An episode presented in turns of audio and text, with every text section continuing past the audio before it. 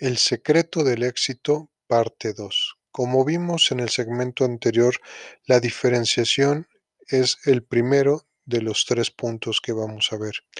El segundo es analizar si mi bien, mi producto, servicio o mi empresa realmente satisfacen una necesidad real en personas o en el mercado. Imagínense ustedes que están en 1900 y tienen un abrelatas. ¿Como para qué les serviría un abrelatas si no existen las latas?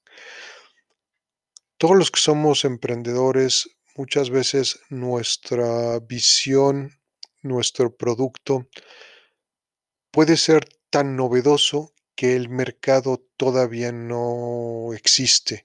Entonces hay que analizar muy bien si lo que yo ofrezco al mercado realmente cubre alguna necesidad o yo estoy inventando una necesidad primero. Y esto es sumamente difícil de poder llevar a cabo si la necesidad real no tiene un, fundamento.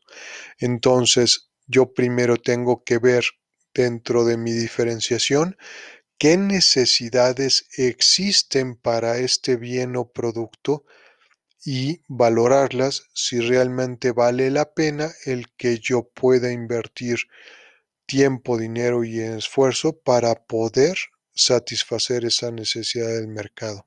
Y va muy, muy de la mano con la parte de la diferenciación. Así es que mucho ojo. Gracias.